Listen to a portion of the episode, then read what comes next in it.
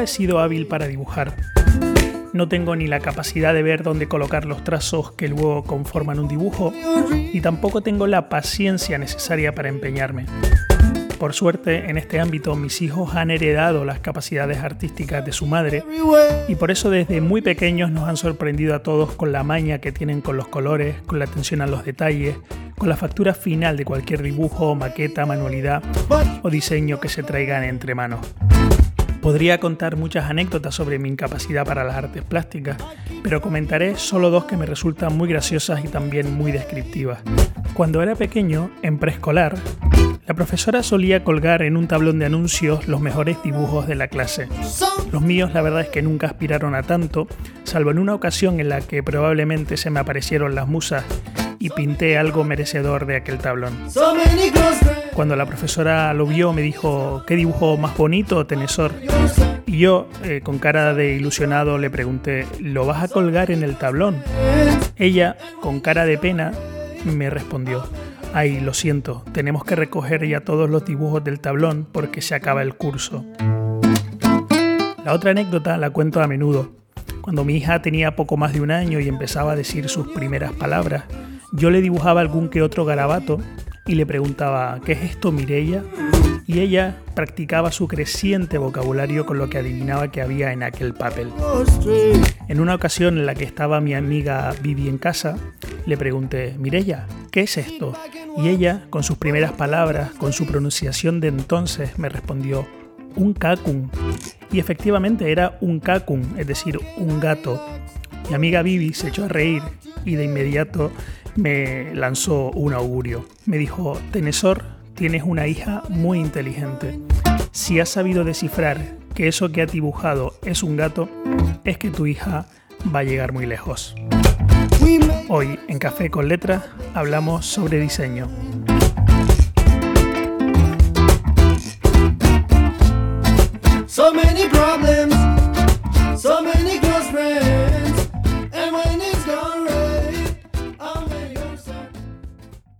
Buenos días, Yurena, ¿qué tal? Buenos días, Tenesor, muy bien, ¿y tú? Bien, pues eh, estamos en una mañana, mm, ya los niños están en el cole, eh, hemos desayunado, aunque a ti todavía te veo que te falta un poco de ponerte las pilas, no sé si has dormido mal esta noche. Sí, la verdad es que no ha sido mi mejor noche, tampoco ha sido horrorosa, pero bueno, eh, es cierto que normalmente me suelo despertar muy enérgica y hoy no ha sido ese día. ¿Tú eres de despertarte enérgica o eres de las que poquito a poco... No, yo soy de dar un salto de la cama. Ah, bueno, entonces somos iguales en ese sentido. Es que no, no recordaba cómo... Lo que pasa es que también uno va cambiando con el tiempo, ¿no? Porque hay gente que con el tiempo se va haciendo como eh, reposado o gente que al contrario, gente que con el tiempo pues ya cambia su forma de levantarse porque nota que tiene otra, otra energía. Pero bueno, son otros temas que hace muchísimo tiempo que tenía ganas de grabar un episodio nuevo contigo para, para el podcast. Eh, no sé si has leído mucho últimamente o no. Pues sí, eh, sí, últimamente he estado leyendo diferentes libros, pero como tú sabes, casi siempre que estoy leyendo libros, siempre, eh, en la mayoría de las ocasiones, tienen que ver con libros relacionados con la psicología. Y bueno, pues algunos libros que he leído últimamente han sido, por ejemplo, El último viaje de compañero Javier Sabín, de la Fundación Salud y Personas. Otro libro que estoy leyendo ahora es un libro de duelo que se llama... Mm, otro libro de duelo. Sí, otro libro de duelo. Sí, la verdad es que últimamente he leído varios de duelo. Bueno, este fue porque em, evidentemente fue un regalo de, de, la Fundación Salud y Personas y de Javier Sabín en, en, particular. Porque tú colaboras con la Fundación Salud y Personas. Sí, así es. Y también, eh, a raíz de la muerte de mi perro el mes pasado, pues había un libro que hacía tiempo que quería leer que se llama eh, El mensaje de las lágrimas. Y la verdad es que es un libro que me está, me está gustando mucho, no lo he terminado, porque mm, el título me hacía pensar que quizás el libro era un poco, mm, pues no sé, a lo mejor más relacionado con lo místico, quizás un libro más... Eh, pues de, autoayuda tradicional, ¿no? Estos libros a lo mejor que te falta un poquito de rigor o te falta un poco de, de seriedad quizás en...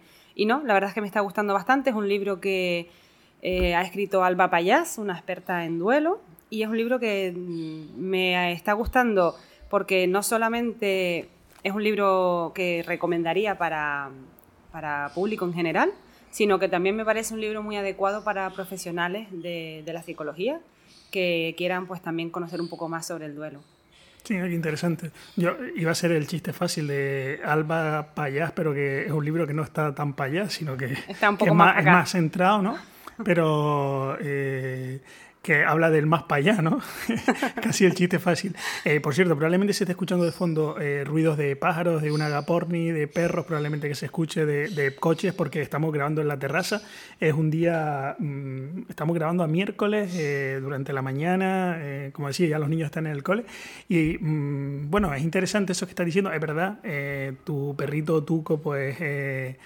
falleció hace un mes aproximadamente y la verdad que ha sido una pérdida para, para todos, sobre todo porque no, son animales que casi que se convierten casi en personas ¿no? y que nos hacen tan felices, Sí, ¿no? Exacto. sí, sí. Y, pero bueno, eh, pues la verdad que yo quería hablar contigo porque he estado leyendo últimamente, bueno, sabes que siempre estoy leyendo muchas cosas diferentes y, y mezcladas y acabo de terminar de leer el- la última novela de, de Alexis Ravelo que me parece una maravilla, una mm, espero que Alexis Ravelo, eh, esté pronto en el podcast. El libro me parece una auténtica maravilla. Me parece una, una maravilla porque trata de, habla de la corrupción, habla de, eso que todos conocemos, ¿no? de cómo funciona la política local ¿no? de, en muchos lugares turísticos o muchos lugares que han tenido la burbuja inmobiliaria, del tema de, de corrupción, de la ambición. Bueno, y me ha parecido una, una obra muy interesante que no deja de ser una novela negra, pero que mm, hace un análisis interesantísimo sobre el género humano, eh, sobre la, cómo somos, y la verdad es que, que te lo recomiendo. Eh, pero una de las cosas que probablemente te habrá sorprendido es que hoy quería hablar contigo de diseño, porque sabes que a mí eso del diseño, del dibujo y, y todo lo que tenga que ver con las, con las artes plásticas soy bastante, soy completamente negado, ¿no? Bueno, yo creo que en tu favor diré que, como me imagino que muchos escuchantes de este podcast sabrán que somos hermanos, pues creo que es una cuestión, vamos a decir, genética, y creo que en el reparto de genes eso no nos tocó, pero ninguno de los dos. Mm, Bueno, yo, yo creo que de todas formas tú eres, tú eres más de mm, hacer manualidades que yo. Y aunque se te dé mm, mejor o peor, pero eh, tú, sí, tienes más predisposición a, a meterte en, en actividades de manualidades y de pintura, creo yo, ¿no? Bueno, en algunos momentos he estado en clases de pintura, pero nada, fueron unos meses. Bueno, pues, pues Mm, mira, ya. Yo es que a mí, a mí me llevan a, clas- a clases de pintura y me, me revuelvo como un gato panza arriba. Bueno, pero fue como un momento de, de aventura, de decir, vamos a probar a ver qué tal. Y bueno, confirmé que la pintura no era lo mío, o por lo menos no la pintura de estar un mes con un cuadro.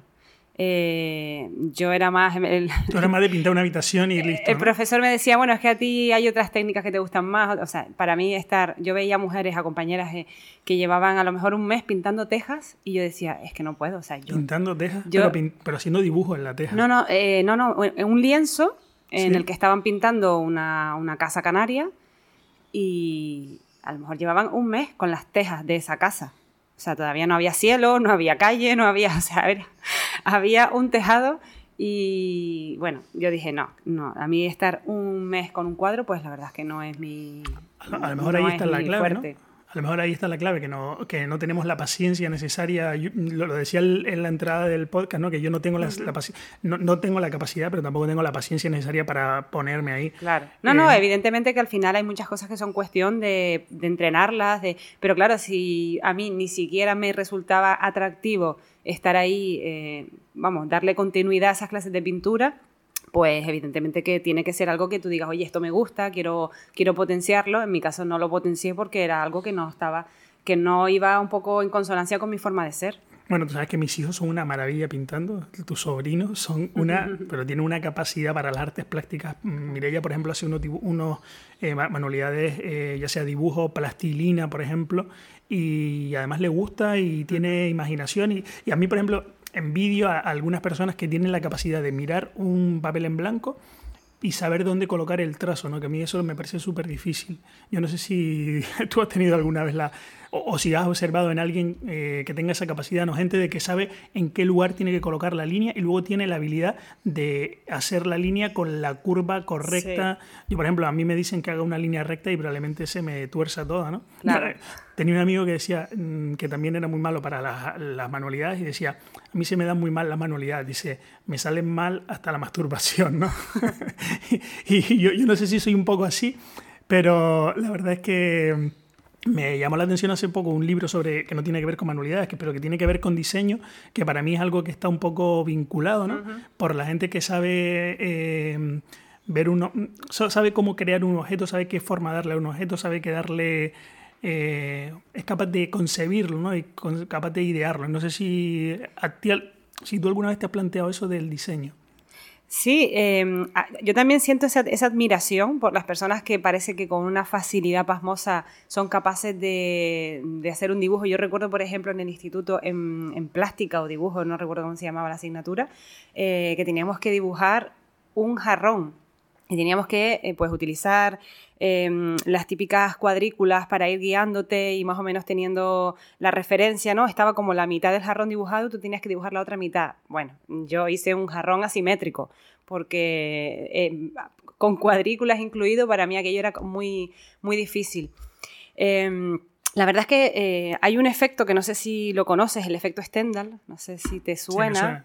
Bueno, pues tiene que ver con la, digamos, con con esa, ese sentimiento, esa capacidad de, sorpresa que podemos tener cuando vemos alguna creación bonita, algún cuadro, un concierto, ¿no? es decir, cuando vemos algo relacionado con las artes, eh, que podemos llegar incluso a, llorar, ¿no? Eh, la verdad es que no sé si hay algún estudio que relacione la poca habilidad en ese tipo de materias con la alta capacidad para, para tener un poco, digamos, ese, efecto Stendhal. Pero mm, eh, quizás por, porque me parece, algunas cosas me parecen tan difíciles. Por ejemplo, en el caso de, hay muchísimos cantautores que cantan y tocan la guitarra a la vez, ¿no? Y lo hacen con, también como con mucha armonía, con mucha sincronía.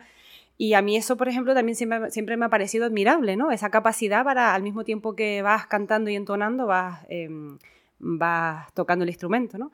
Entonces, yo, por ejemplo, eh, dentro de la psicología, eh, dentro de la psicología positiva concretamente se habla de las fortalezas, ¿no? Y una de las fortalezas es la, la apreciación de la belleza y, del arte, ¿no? Que no todo el mundo tiene esa capacidad para, digamos, para sentir, ¿no? Para esa sensibilidad también incluso para apreciar las cosas bellas, ¿no? No solamente eh, un cuadro, sino un sonido. Eh, ¿Te ha pasado? Sí, sí, sí. Quedarte admirado y tener la sensación incluso que de, que podías llorar viendo una obra de arte o viendo, pues eso, escuchando una canción muy bonita.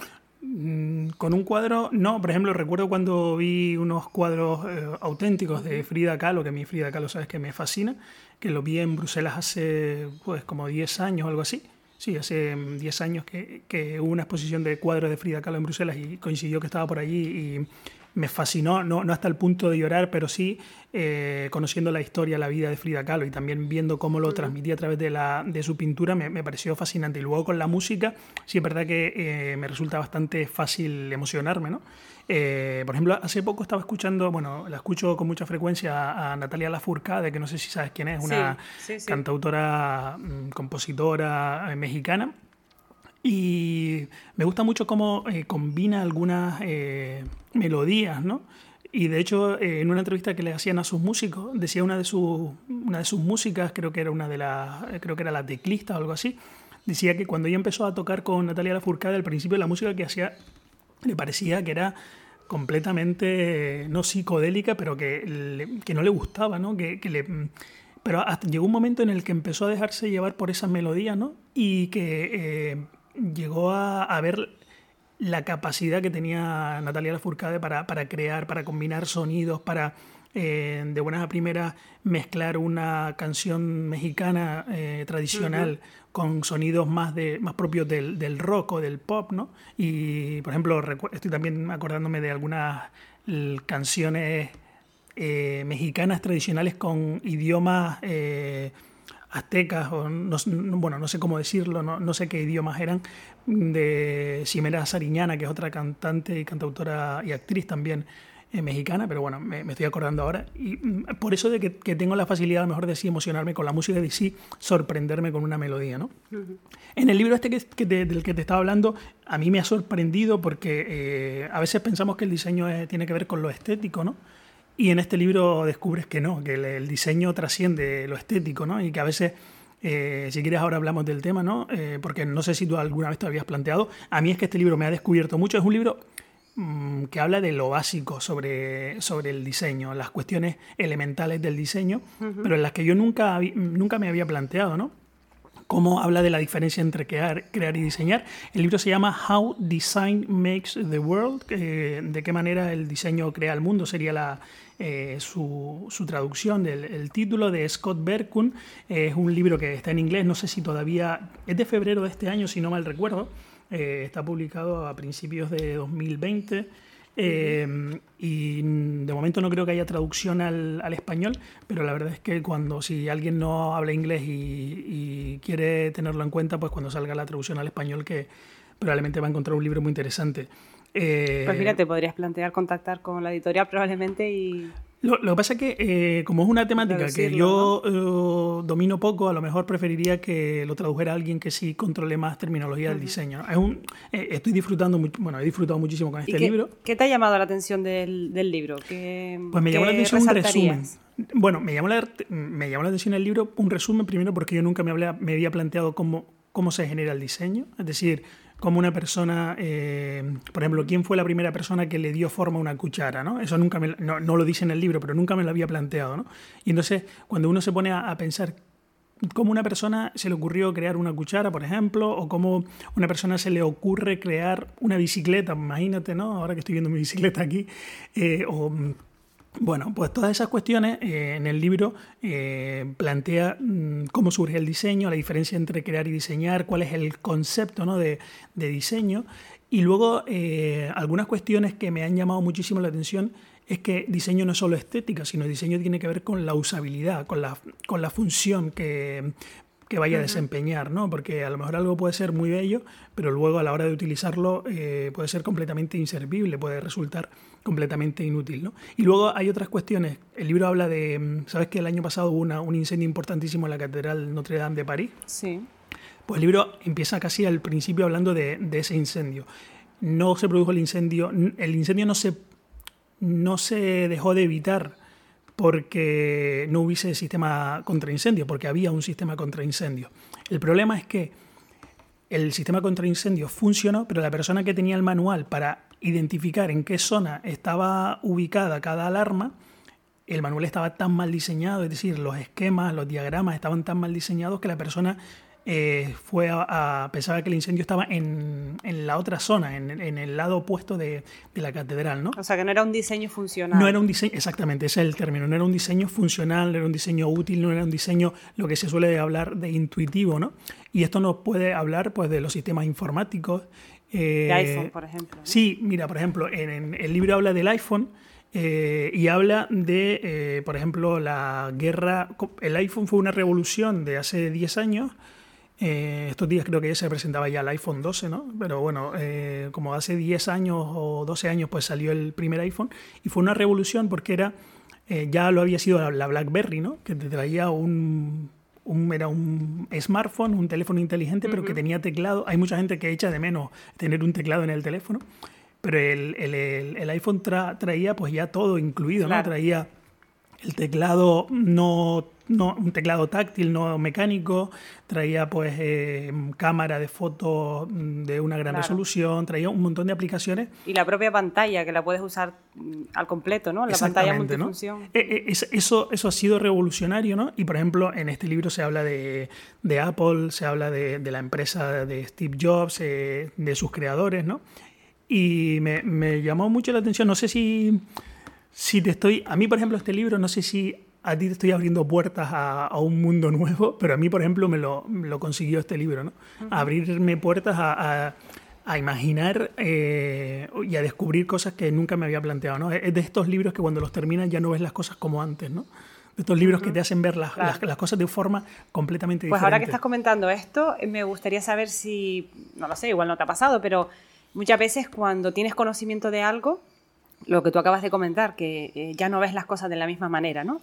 Eh, mientras le estabas leyendo el libro, bueno, ya lo leíste, ¿no?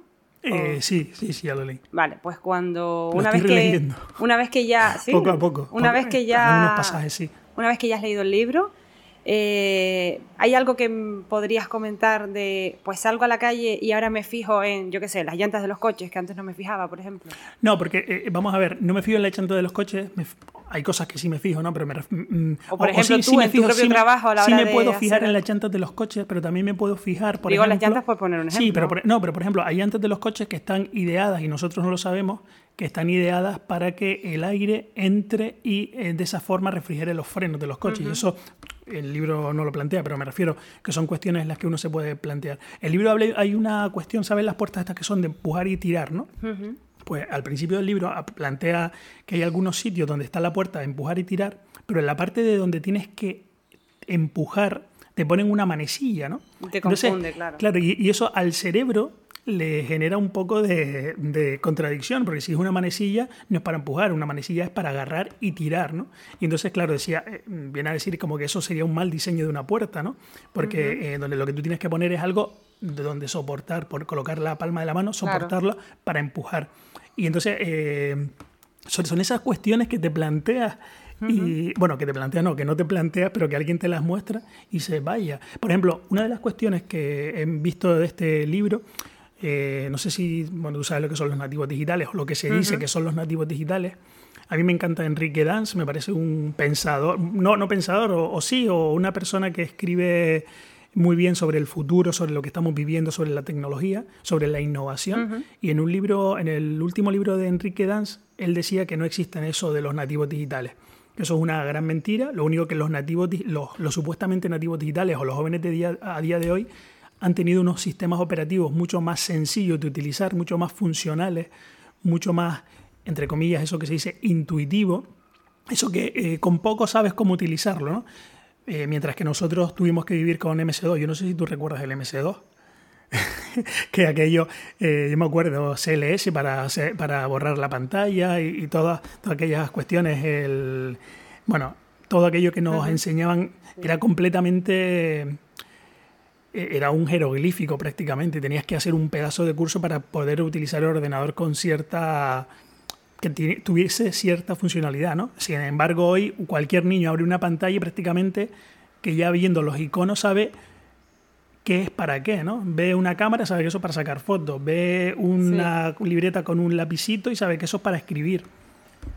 Y bueno, em, no, no, no, sé si te, te, veo apuntando. No, no, es que estaba buscando eh, una página que sigo en Instagram. Sí. Realmente es una cuenta, pues no sé si de un grupo de autónomos, de una empresa, no estoy muy... No, puede ser que sean un grupo de autónomos, no lo sé. Pero bueno, es una página, me refiero que es de un negocio, ¿no? Que no es un, eh, simplemente una página para compartir, que se llama Somos Diseñadores. Sí. Y y hay otra, pero bueno, no es de diseño, pero sí que es de, mm, digamos, como de fantasía. No sé si has visto esas, em, esas imágenes de dibujos que hacen a lo mejor que hace un niño o una niña, ¿no? Pequeños. Y que luego eh, tratan de darle forma a un animal. Por ejemplo, imagínate que tu hija dibuja un perro y tú ese dibujo lo llevas a lo que podría ser un perro realmente si fuese a seguir el patrón de, ese dibujo, ¿no? Y de repente pues se ve, yo qué sé, eh, una jirafa con dos patas de palillo, ¿no? O no sé si sabes a lo que me refiero, si lo, si lo encuentro te, lo digo, ¿no? Lo buscaremos y lo pondremos en las notas del podcast. Es decir, ¿cómo sería un perro en la realidad si fuese tal cual ha sido dibujado por un niño? Por ejemplo, sí, te entiendo. no sé si has visto ese Yo me acuerdo una imagen, me acuerdo una imagen que era súper divertida, ¿no? Donde en el cole le decían a un, a un niño que dibujara la, la, dibujaran a su madre. Y un niño dibujaba una cara de la madre y todo el mundo se reía porque la, era una cara horrenda, ¿no? Era un garabato, ¿no? Y al día siguiente se ve a la madre con la, dándole la mano al niño a la puerta del cole y la madre tenía de verdad la cara del garabato que el niño le había dibujado. Tal eso, cual, eso, eso, a eso me refiero, sí, sí, sí. Pues esta página me gusta, eh, no sé, creo que la encontré así como por casualidad. Somos diseñadores, se llama... Eh, la página de Instagram y tiene imágenes, pues la verdad es que muy muy, muy curiosas, muy... Bueno, al fin y al cabo ves estas imágenes y como son cosas que no te esperas, son cosas que han salido de, pues eso, de la imaginación, de la mente de alguien, de por qué no combinamos esto con esto. O por ejemplo, estaba viendo ahora una imagen de una valla publicitaria en la que el propio diseño parecía que había un trozo de la valla mm, plegado, ¿no? Y que eh, la persona estaba interactuando con los hierros de la valla, ¿no? Y, en fin, hay muchas cosas que me gusta seguirlos. Mm, a ver, evidentemente que yo no tengo una empresa de productos, yo no necesito un packaging especial, pero este tipo de cosas me gusta porque es como un poco que te conecta con la fantasía, ¿no? Te conecta con el wow, ¿no? Con ese momento wow de, jolín, ¿cómo se les ha, cómo se les ha eh, ocurrido este tipo de cosas, ¿no? Y es que antes hablábamos de la diferencia entre el diseño y la creación, ¿no? Y me gustaría mm, que me dijeras si en el libro em, aporta alguna aclaración o, hace alguna distinción especial entre diseño y creación, porque claro, tal como yo lo veo, en algunos casos pueden ser lo mismo, diseñar y crear, ¿no? Pero a veces el diseño quizás lo, mm, está más relacionado con, porque algo que tú diseñas puede ser que al final no se cree, ¿no? Entonces, un diseño podría ser algo que tiene una planificación detrás, que, tiene, que quizás está previamente plasmado en, ¿no? Se hace un boceto, está previamente plasmado en, un papel, pero además se diseña para que tenga esos valores añadidos como funcionalidad, estética, eh, practicidad, ¿no? sostenibilidad incluso. Sí, de hecho, mm, es lo que el libro lo que intenta aportar también es un poco para, em, porque muchas veces se dice que necesitamos hacer una caja, ¿no? Pero claro, ¿para qué es la caja? Entonces muchas veces eh, hay un grupo de personas, porque después aquí, imagínate, en una empresa hay un departamento del marketing que lo que quiere es vender, pero otro departamento, eh, y a lo mejor quieren vender a través de la estética. Pero a lo mejor hay otro, otro departamento, que es el departamento que lleva la parte más de ingeniería, que dice, mm, vale, sí, pero es que lo que usted quiere para que tenga una estética bonita, para mí es imposible crearlo para que sea funcional, ¿no? Entonces, el, este hombre, Scott Berkun, dice en el libro, eh, plantea cuatro preguntas que debería hacerse todo diseñador y dice, ¿Qué, qué, eh, qué, es lo que se está intentando mejorar? Eh, ¿Para qué? ¿Para quién se está intentando mejorar eso que estás creando? Em, cómo vas a garantizar que eso va a ser satisfactorio, que eso va a tener cierto éxito y quién podría eh, salir lastimado, quién podría verse eh, afectado por, el, por tu trabajo ahora mismo en el futuro. Y luego aparece también un listado de preguntas eh, sobre las cosas que tenemos alrededor, ¿no? Y habla de, cuando las cosas conforman parte de un sistema, ¿no? o sea, que el diseño tiene que tener eh, una parte importante de eficiencia, ¿no? Eh, exactamente, es decir, si, mm, si tenemos un diseño, es decir, ¿por qué hay mesas que son, que tienen las mesas para niños tienen las esquinas redondeadas? ¿Por qué? Porque evidentemente si un niño se cae y se da contra la esquina de una mesa y es una esquina en punta, pues evidentemente evidentemente se va a hacer daño. Entonces, son cuestiones que a lo mejor, eh, a lo mejor una mesa con las esquinas redondeadas a lo mejor no, sea, no será lo más bonito para ciertas cuestiones, ¿no? Pero para, ese, para esa finalidad para la que se busca, pues tiene un, tiene un motivo, tiene un porqué. Eh, por ejemplo, habla de eh, que a veces hay que diseñar pensando en los sistemas, ¿no? Para, ¿A qué sistema va a servir? Y me llamó la atención, y, ahora hablaremos de otra cosa que probablemente, porque quiero ver tu punto de vista al respecto eh, me llamó la atención eh, Mark Zuckerberg, el creador de, Facebook, decía que él cuando tiene un problema se plantean los problemas como si fueran sistemas. Entonces cuando tú te planteas un problema como si fuera un sistema, me parece muy inteligente esa, esa mentalidad, ¿no? Ya planteas de cuáles son los engranajes y cómo resolviendo esos engranajes resuelves ese problema, ¿no? Me, pareció muy interesante. Eh, y es algo que prácticamente se dice en el libro, pero en relación, en relación con el con el diseño, que el diseño tiene que formar parte de un sistema y tiene que servir a un sistema y tiene que tener una funcionalidad, una eficiencia, eso que decías de que incluso sostenibilidad. Em, por ejemplo, bueno, a mí me hace mucha gracia eso de lo del abre fácil, ¿no? Que a veces nos reímos y dice, sí, abre fácil, claro, seguro. ¿Sabes? Como me la acabas de poner de una forma que, que parece que es una, una ironía, ¿no? Me parece que te estás burlando, ¿no? El tema de los abre fácil. Que me estaba acordando y me recordó... Pero suelen ser fáciles, ¿no? Los abres fáciles. Depende de cuáles. ¿Te has encontrado con algún abre fácil que sea tan Hombre, el del jamón de la, pechuga esta que viene en lonchas de a lo mejor de, del Mercadona a veces es un poco complicado. O, por ejemplo, cuando dice el de los, los paquetes de garbanzos, ¿no? Abre fácil y tírate aquello y se te abre todo el paquete y llenas el, el, Hombre, fácil era. Lo que no te dijo es que ya no le ibas a poder usar más el envase. Pero mira, pero es un diseño que a lo mejor no ha tenido en cuenta que si tiras un poco del plástico, eh, pues al final lo que termina siendo un semillero de garbanzos en, media cocina. Bueno, por ejemplo, en el Lidl, y la, verdad es que aquí estamos nombrando marcas comerciales, pero bueno, tampoco pasa nada. Pero por ejemplo, en el Lidl hay, y seguramente que hay en otros lugares, pero por ejemplo, yo jamón y este tipo de cosas no compro, pero por ejemplo, frutos secos como almendras o ah, eh, nueces. ¿no? En el Lidl, por ejemplo, hay un paquete que cuando yo lo vi dije, por, por fin, por fin alguien pensó, ¿no?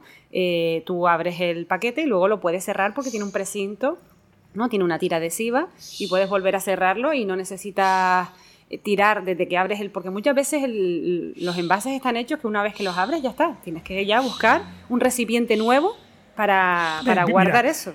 Yo nunca me había planteado que eso sería hablar de diseño y ahora lo estás hablando y ya, ya, lo veo desde ese punto de vista. Claro, claro. Mira, yo tengo una amiga, Milvia, que, que, me hizo darme cuenta, quizás porque a veces para ti hay algo que es natural, pero cuando alguien te lo reconoce y te pone ejemplos, mm, pues como que eres más consciente de, de esa situación. Yo suelo ir con ella pues yo qué sé, a lo mejor vamos a tomarnos un café o vamos a algún sitio donde sea, ¿no? Whatever.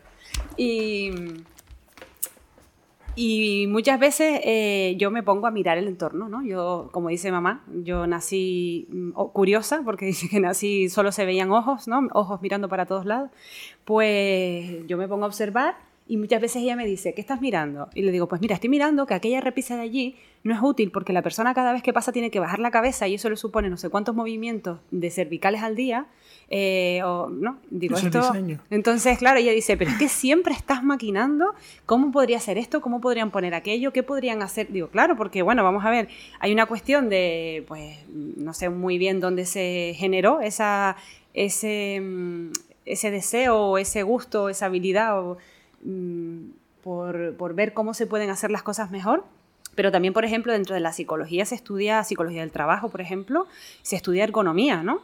Y al fin y al cabo, la ergonomía es diseño al servicio de la salud, al servicio de los trabajadores e incluso al servicio del rendimiento y de la, y de la productividad.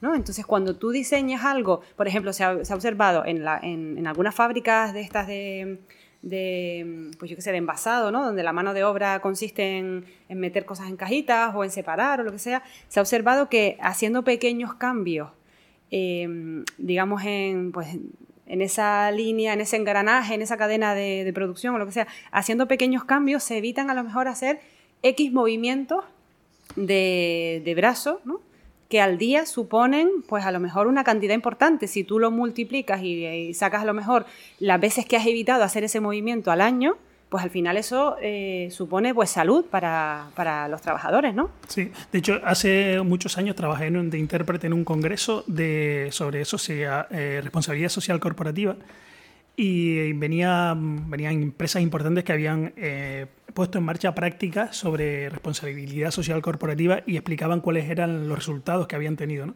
Y una de ellas era Airbus, la de los aviones, entonces, claro, imagínate eh, una persona que se pone a montar las piezas de una pieza de una parte de un avión, tiene que estar en una posición agachada, tumbada, con un tornillo, etcétera, etcétera. Entonces, eh, la empresa lo que hizo fue crear unas camillas especiales, acolchadas, eh, mm, una camilla que de estas te vale más que una cama de estas buenas, ¿no? Y entonces cada trabajador tenía una camilla especial donde tenían una forma de donde colocar las herramientas para no tener que estar levantándose cada vez que cogían herramientas, unas herramientas especiales para que los tornillos no se le cayeran. Y claro, y luego cuando presentaban los resultados habían evitado no sé cuantísimas bajas eh, al año porque la gente no tenía que cogerse bajas porque no estaba eh, en una posición eh, poco higiénica desde el punto de vista de la postura.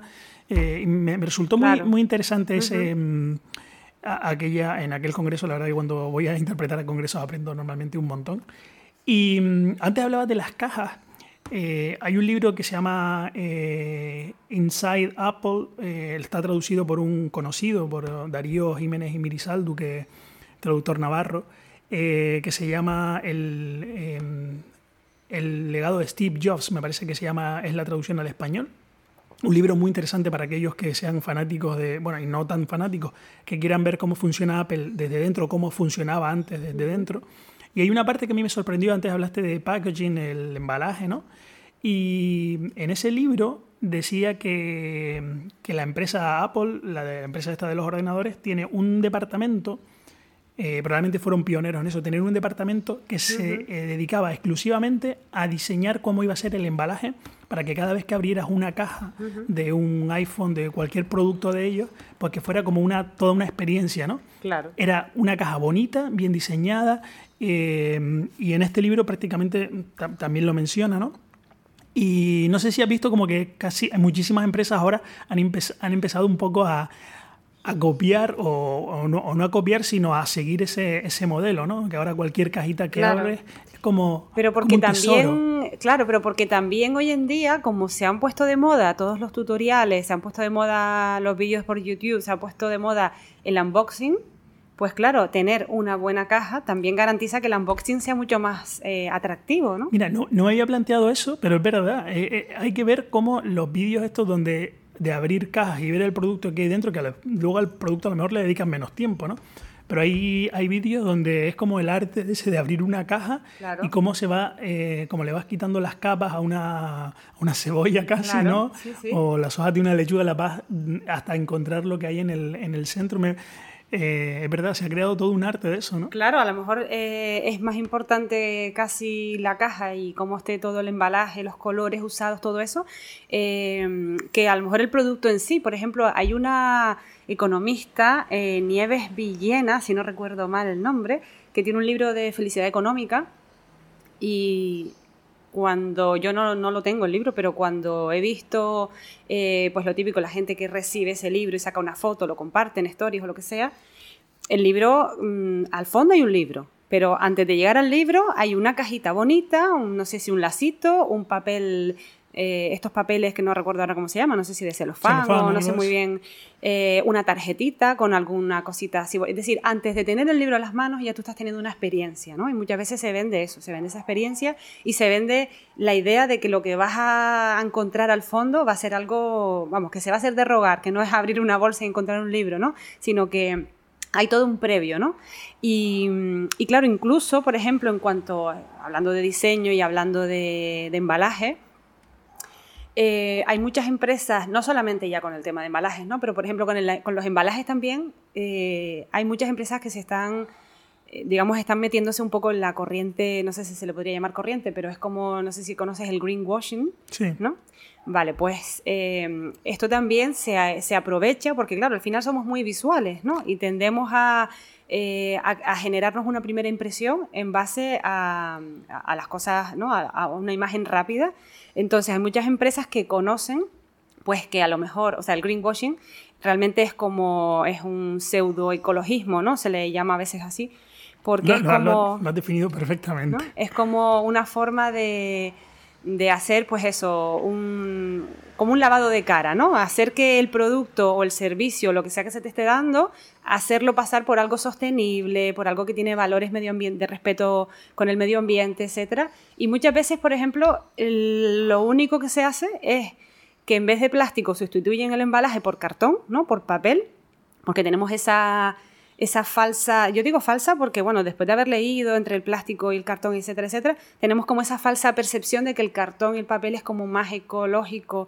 que el plástico, ¿no? Y digo falso porque a veces eh, el plástico, una bolsa de plástico la puedes reutilizar, ¿no? Si es una bolsa relativamente fuerte.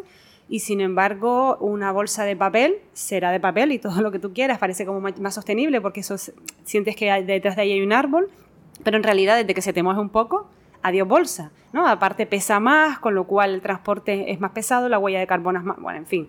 Entonces, a veces simplemente eh, pintando de verde el envase por fuera, poniéndole una hoja. Poniéndole una hoja o llamando al producto eco no sé qué, porque al final eso no está regulado y tú puedes llamarle un producto, por ejemplo, estoy viendo detrás de ti una esterilla, pues yo qué sé, puedes coger la esterilla, hacerla de fibras de bambú con resinas de no sé qué, por ejemplo, se quedaría un poco rígida, pero se podría hacer, y le llamamos ecoesterilla. o eco, ecomat, ¿no? Y... Alguien que escuche esto lo va a patentar ahora mismo y se va a borrar. Y muchas veces hay cosas que, por ejemplo, McDonald's, no sé si también ha sacado el símbolo, o sea, la M, en vez de amarilla, en verde. Entonces tienes la sensación de que estás yendo a comer, pero la comida es un poquito más saludable. ¿no? Entonces, a veces se utiliza incluso el diseño para falsear, ¿no? O para dar una apariencia que, digamos, más verde, más ecológica, más respetuosa, ¿no? Eh, cuando en realidad lo único que han hecho es como cambiarle el collar al perro. Sí, mm, bueno, precisamente esa es una de las cuestiones de las que habla Scott Berkun en el libro, ¿no? De, de, mm, a veces que el diseño, que en algunas ocasiones lo, casi que lo critica, ¿no? Como que el diseño a veces se hace exclusivamente para vender, ¿no? Y cómo no debería ser, no debe ser la función, sino, y además porque en ese caso es un diseño más eh, desde el punto de vista del marketing, de simplemente de, vender, de, de, casi de engañar al otro. Claro, al final estamos en un mundo, o sea, al final estamos en un mundo capitalista. De hecho, no sé si viste, no sé si viste el meme este de la decía 2020, eh, eh, bueno, no recuerdo ahora, pero decía, cuando parecía que la pandemia estaba poniendo en jaque al capitalismo o algo así, el capitalismo mm, actuó, y no sé si viste eh, la típica imagen de un comercio que se llamaba Essentials of COVID o algo así, ¿no? que se vendían productos para evitar el coronavirus, ¿no? Y se vendían pues mascarillas, geles hidroalcohólicos, ¿no? Es decir, que al final hay quien dice, bueno, esto ahora es una necesidad, pues venga, vamos a crear una tienda de cositas bonitas para, pues un botito, tú sabes que hay unos relojes, unas pulseras que puedes meterle gel hidroalcohólico, eh, botitos para llevar en el bolso de un tamaño así que sea práctico y un montón de, bueno, pues las mascarillas ya ni te digo, que ya están de todos los colores, en fin. Y, y qué te estaba comentando con respecto, ah, bueno, que un poco como, como te decía, que al final es normal que esto se destine a hacerlo más atractivo y a venderlo, porque al final estamos en un mundo capitalista. Y como decía Mújica, el capitalismo es, eh, digamos, el, el, único mal o la única enfermedad que no mata a su víctima, la necesita para seguir viviendo un virus, ¿no? Un parásito, ¿no? Algo así, sí, algo así. Por cierto, hablando de capitalismo, salió un libro hace poco que me gustaría hablar con... A Marc le encanta eh, Santiago Niño Becerra. Hace poco, no sé si escuchaste el, el podcast con Marc Llorens, con nuestro amigo Marc, eh, donde hablábamos de viajes. Y una de las cosas que quería decir en ese podcast, y lo digo aquí ahora que estás tú delante, es que, por ejemplo, a mí me gusta mucho lo de me encanta cuando vamos tú y yo en coche, que tenemos que ir, a lo mejor tenemos que ir a, hacer algún trayecto y te digo, acompáñame y ese recorrido en coche lo vamos hablando y vamos filosofando. Y estuve, a punto de, decirlo y al final lo, al final lo dejé estar, pero lo digo aquí que, y por eso estoy disfrutando tantísimo también hoy contigo en esta conversación de esos trayectos donde vamos hablando, ¿no? Y creo que a mucha gente le pasa, ¿no? De, de llevarse a un amigo, a un hermano, a lo que sea en el coche para un trayecto que podría ser solo, pero dice, no, mira, el tiempo este, que es un tiempo, voy a aprovecharlo en lugar de escuchar música, hablar. Podríamos grabar un día un podcast desde el coche, a lo mejor en detrimento del audio, pero... Sí, pero, pero bueno, mira, puede, ser una, puede ser una idea. Y quiero hablar con él, eh, porque acaba de sacar un libro Santiago Niño Becerra, que es un economista, que él augura que el capitalismo pues, eh, tendrá fin para 2065, algo así, ¿no? y no sé si será cierto, pero es verdad que hace poco leyendo un artículo muy interesante de, de Enrique Danz, plantea que a propósito del capitalismo, que bueno, que esto son cosas muy eh, discutibles, eh, será real o no será real, y decía en este artículo Enrique Danz que mm, el capitalismo está viendo que ese neoliberalismo de consumo exacerbado pues que el propio capitalismo se, está dando cuenta de que mm, lleva a un precipicio, ¿no? Y entonces que hay organizaciones importantísimas capitalistas dentro del mismo capitalismo de Estados Unidos, eh, no precisamente organizaciones mm, de izquierda, ni socialdemócratas, ni comunistas, ni nada de eso, sino de directores importantes de grandes corporaciones de los Estados Unidos que están diciendo tenemos que ponerle remedio a esto porque eh, si seguimos aumentando el tipo de consumo y seguimos aumentando la desigualdad, probablemente esto nos lleve al, al fin, ¿no? Y planteaba en otro artículo también relacionado, Enrique Danz, que una frase de Rousseau, ¿no? De, mm, que cuando los pobres no tengan que comer, se comerán a los ricos, ¿no? Y bueno, en fin, un tema que lleva al otro y lo comparto contigo y lo comparto con, con quienes puedan escuchar este, este podcast sobre, sobre eso que estás comentando y que todo tiene una vinculación, ¿no? Como, el, como el capitalismo, el capitalismo, como las empresas utilizan el diseño con un fin mm, comercial, exclusivamente comercial, ¿no? Que a lo mejor lo que hay dentro es nada. Eh, bueno, eh, aparte de todo lo que has comentado, eh, me gustaría, pues para ir concluyendo, si hay alguna idea, aparte de, todas esas que, insisto, que hayas comentado ya, alguna idea que te haya, digamos, afectado a tu día a día, es decir, que a partir de ahora tengas más presente X cosas por haber leído este libro. A lo mejor en tu trabajo, ¿hay algo que en tu trabajo te haya hecho tener también una visión diferente o algo que hayas modificado, alguna decisión de cambio basándote en esta idea? Conscientemente probablemente no, pero y, no por este libro, porque este libro eh, todavía son esos libros que uno sigue digiriendo ¿no? con el paso del tiempo. Pero es verdad que eh, desde hace muchos años, pues intento alrededor de mi mesa de trabajo tener eh, pocas tentaciones que me hagan despistarme. ¿no? Por ejemplo, yo antes iba a la librería, me traía cuatro libros y los, los, colocaba sobre la mesa y seguía trabajando, pero claro, tenía una tentación de abrirlo, de mirarlo y todas esas cuestiones. ¿no? por ejemplo, cuando tienes encima de la mesa el, un ordenador, una tablet, un móvil, no sé qué, eh, permites que eso te distraiga de alguna manera o querer entrar en... Claro, por el principio de accesibilidad, ¿no? Que todo aquello que esté accesible es lo que más usas, ¿no? Como las camisetas que pones a la punta arriba en el cajón, son las que más te pones, ¿no? Exactamente. Y, pero de todas formas, eh, te digo, es un libro que estoy releyendo pasaje porque hay algunas cosas que me, me siguen interesando mucho. Pero, por ejemplo, lo que sí eh, estoy intentando, y quizás tiene que ver con el libro, lo de, mm, me ha gustado mucho eso de pensar las cosas como sistemas y, y, también pensar que las cosas tienen que tener una funcionalidad ¿no? a la hora de, de, crearlas ¿no? y que sea práctico. Pero bueno, eh, te digo, un libro muy interesante, How Design Makes the World, de Scott Berkun. Eh, yo creo que te tienes que marchar ahora mismo. Sí, en breve ya, ya me voy yendo. Antes de terminar, quería decir, mm, simplemente es algo que apunto aquí, no es que venga a cuento de, mucho, pero... Mmm, como yo te acabo de hacer esa pregunta, ¿no? Que si hay algo que a ti te ha hecho ver las cosas diferentes. A mí, por ejemplo, me fascina, por ejemplo, ese diseño que nos hace mejor la vida en el día a día, porque al final creo que incluso es lo que más impacto medioambientalmente tiene en cuanto a economía, etcétera. Pues, por ejemplo, esto que te decía del embalaje, eh, esta bolsa diferente para las almendras, para los frutos secos o lo que sea, ¿no? O muchas cositas pequeñitas del día a día que, que, evidentemente que nos ayudan, ¿no? Por ejemplo, las puertas automáticas en evitar tener que estar tocando la puerta o lo que fuese, ¿no? Pero, por ejemplo, algo que sí que me fascina, que igual tiene un poco menos de impacto, aunque tampoco, porque probablemente mm, también esté muy relacionado luego con la factura eléctrica, etcétera, etcétera, pero algo que a mí me fascina es el diseño de las casas... Em, domóticas. Eh, no domóticas, sino sostenibles. Es decir, he visto algunas casas, porque ah, yo te digo, yo sigo algunas páginas en Instagram. Yo intento en Instagram seguir cuentas de cosas que me inspiren, ¿no? o, de divulgadores, o, sea, me gusta abrirlo como si fuese un periódico, ¿no? Para mí el Instagram es una forma de aprender, de conocer.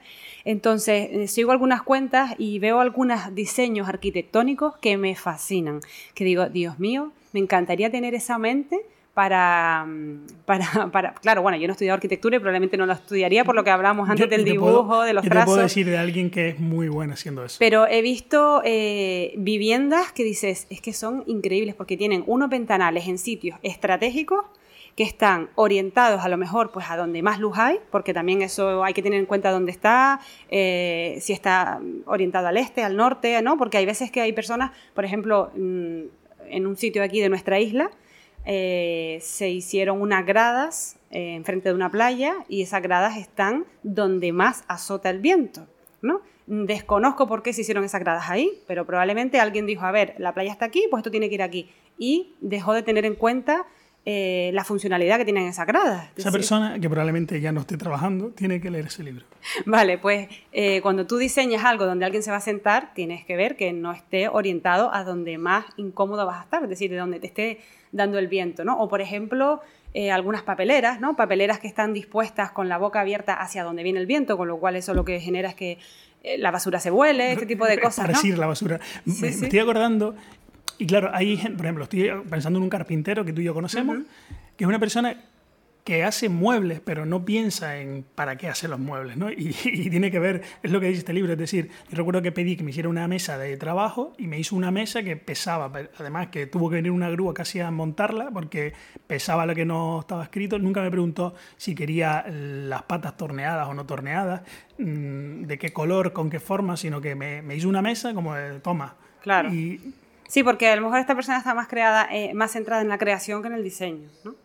más centrada en, crear una base estable para, para... Una mesa, que es una mesa, un tablón con cuatro patas. Pues venga, un tablón con cuatro patas. Pero no pregunto eh, para qué, dónde, en espacio. ¿sabes? Entonces luego tuvo que venir alguien a diseñarme la oficina de forma diferente. Claro, pues fíjate, eso por ejemplo es súper importante. Pero ya te, ya te digo, lo de las casas a mí me fascina ver casas que están orientadas, están diseñadas de una manera que consiguen eh, que no tengas que poner la calefacción porque la cristalera está puesta en un lugar determinado que hace que aproveches la luz y eso también evita que tengas que encender las luces, que tengas luz durante el día. Eh, es decir, una serie de elementos que están, que están tenidos en cuenta. Te voy a, te voy a tomar por la palabra y tú sabes que yo no, no tengo cuenta en Instagram y, me, me, quiero resistir a Instagram. Resístete, puedes vivir sin ello. Sí, eh, pero me refiero, además yo por ejemplo con, con, la, con Mark Zuckerberg y sus empresas me llevo muy mal, pero a veces tienes que convivir, pero me, refiero, no me, llevo, me llevo muy bien y sobre todo por algunas cosas que están haciendo. Pero eh, sí me gustaría porque al final eh, Instagram es el medio, pero ahí detrás de Instagram hay personas que, que, lo hacen bueno y que lo hacen malo, ¿no? Y por ejemplo, eh, has hablado de varios perfiles. Me gustaría que un día habláramos de, porque hay muchos perfiles sobre libros en Instagram, que bueno, que no, no vamos a hablar de eso, pero un día sí me gustaría que me hicieras una recopilación de cuentas para, porque también tiene que ver con la letra, tiene que ver con, para tomarnos un café, hablando de de cuentas de Instagram de estas que las abres y las ves y aprendes y disfrutas pues sí, me y que no sea como a veces Twitter que grito y pelea y sí sí no claro a mí yo Twitter la verdad es que a veces me aparece no sé quién te está siguiendo y digo y cómo me puede estar siguiendo alguien si es que yo no soy activa en Twitter si es que tengo a, Twitter más abandonado que todo y en Instagram bueno al fin y al cabo todo tienes que saber que gestionarlo no te puedes poner un tiempo de actividad y decir no quiero utilizarlo más de media hora al día por ejemplo lo que, o, o solamente lo quiero ver los sábados o lo que fuere pero yo creo que es cuestión al final de que selecciones aquello que quieres ver y ya está. Porque claro, si abres Instagram para ver qué están haciendo amigos tuyos, pues bueno, puede ser también entretenido, interactúas, tiene una función social, pero en este caso a mí me gusta utilizarlo con esa función informativa, mm, de investigación incluso. Pues vamos a hacer un día. Eh, tú me, me hablas de las cuentas que tú sigues que te interesan, yo hablo de las cuentas que yo sigo así que me parecen interesantes. De, puede ser de blogs, de mm, perfiles en Twitter, de lo que sea. Eh, puede ser interesante una conversación sobre eso y así nos instruimos mutuamente. Claro, y así también las personas que nos estén escuchando, si tienen a bien aportarnos también eh, cuentas que nos puedan, ¿no? Al final puede ser algo interactivo, ¿no? Porque seguramente que hay personas que dicen, pues mira, yo también sigo estas cuentas, esta no lo conocía, pero como veo que les gustan estas, pues tomen, les doy tres cuentas más. Y me parece interesante. Perfecto. Eh, pues nada, gracias por compartir este ratito de la mañana conmigo. Ahora nos vamos cada uno a nuestros trabajos y a nuestras ocupaciones. Y nada, eh, mm, si quieres dejar tus perfiles, tus correos Sí, pues mira, en Twitter, como les digo, no suelo aparecer por ahí, pero bueno, si, si, me, si me contactan, evidentemente que voy a estar. En Twitter, ¿cómo me llamo en Twitter? ¿Yurena RP? ¿Puede ser? Creo que, creo que me llamo Yurena RP. Lo pondré en las notas. Eh, en Instagram sí que soy Yurena-psicóloga. Como les decía, evidentemente me acuerdo perfectamente de esta porque es la que sí que uso con más frecuencia. Em, y luego tengo eh, yurenarodríguez.com, que sería mi página web. tienes un blog muy interesante sobre psicología. Y también, gracias. Y mm, también tengo en Facebook Yurena eh, Rodríguez Psicóloga. Pues muchísimas gracias, Yurena. Encantado nuevamente de hablar contigo. Gracias a ti, gracias por el cafecito también. Pues nada, pues eh, hasta muy pronto. Hasta pronto.